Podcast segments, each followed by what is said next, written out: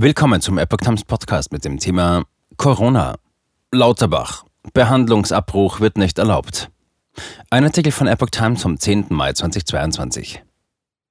In der Corona-Pandemie war das Thema Triage wegen teils ausgelasteter Intensivstationen in den Fokus gerückt. Nun hat der Bundesgesundheitsminister einen gesetzlichen Rahmen in Aussicht gestellt. Bundesgesundheitsminister Karl Lauterbach hat streng gefasste gesetzliche Kriterien für eine sogenannte Triage in Aussicht gestellt, also für eine Priorisierung von Patienten bei zu knappen Kapazitäten. Mit Blick auf einen möglichen Behandlungsabbruch von Patienten mit geringeren Überlebenschancen sagte der SPD-Politiker Montag, eine solche Ex-Post-Triage sei ethisch nicht vertretbar. Dies sei weder Ärzten, Patienten noch Angehörigen zuzumuten.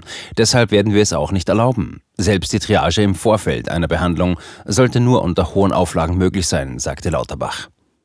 In der Corona-Pandemie war das Thema wegen teils ausgelasteter Intensivstationen in den Fokus gerückt. Der Begriff Triage bedeutet, dass Ärzte bei zu wenig Beatmungsgeräten oder Betten eine Reihenfolge festlegen, wer zuerst behandelt wird. Hintergrund der vorgesehenen Neuregelung ist eine Entscheidung des Bundesverfassungsgerichts von Ende vergangenen Jahres. Demnach muss der Bundestag unverzüglich Vorkehrungen zum Schutz von Menschen mit Behinderungen im Fall einer Triage treffen. Bisher gibt es dazu keinen Gesetzesrahmen, sondern wissenschaftlich erarbeitete Empfehlungen für Ärztinnen und Ärzte. Lauterbach sagte, dass nach dem Urteil der Graubereich von medizinischen Entscheidungen ausgeleuchtet werden müsse. Dazu werde das Ministerium in Kürze einen Entwurf als Formulierungshilfe für die Koalitionsfraktionen vorlegen. Triageentscheidungen waren in dieser Pandemie in Deutschland zwar eine reelle Gefahr, aber nie Alltag, sagte Lauterbach.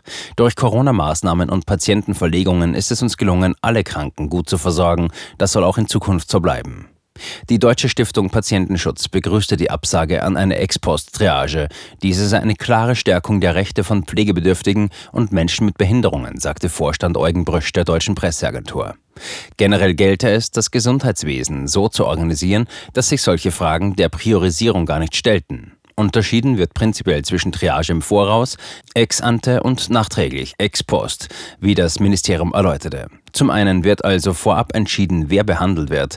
Ex post Triage bedeutet demnach, dass die Behandlung eines Patienten mit geringer Überlebenswahrscheinlichkeit abgebrochen wird, um einen Patienten mit besserer Prognose versorgen zu können.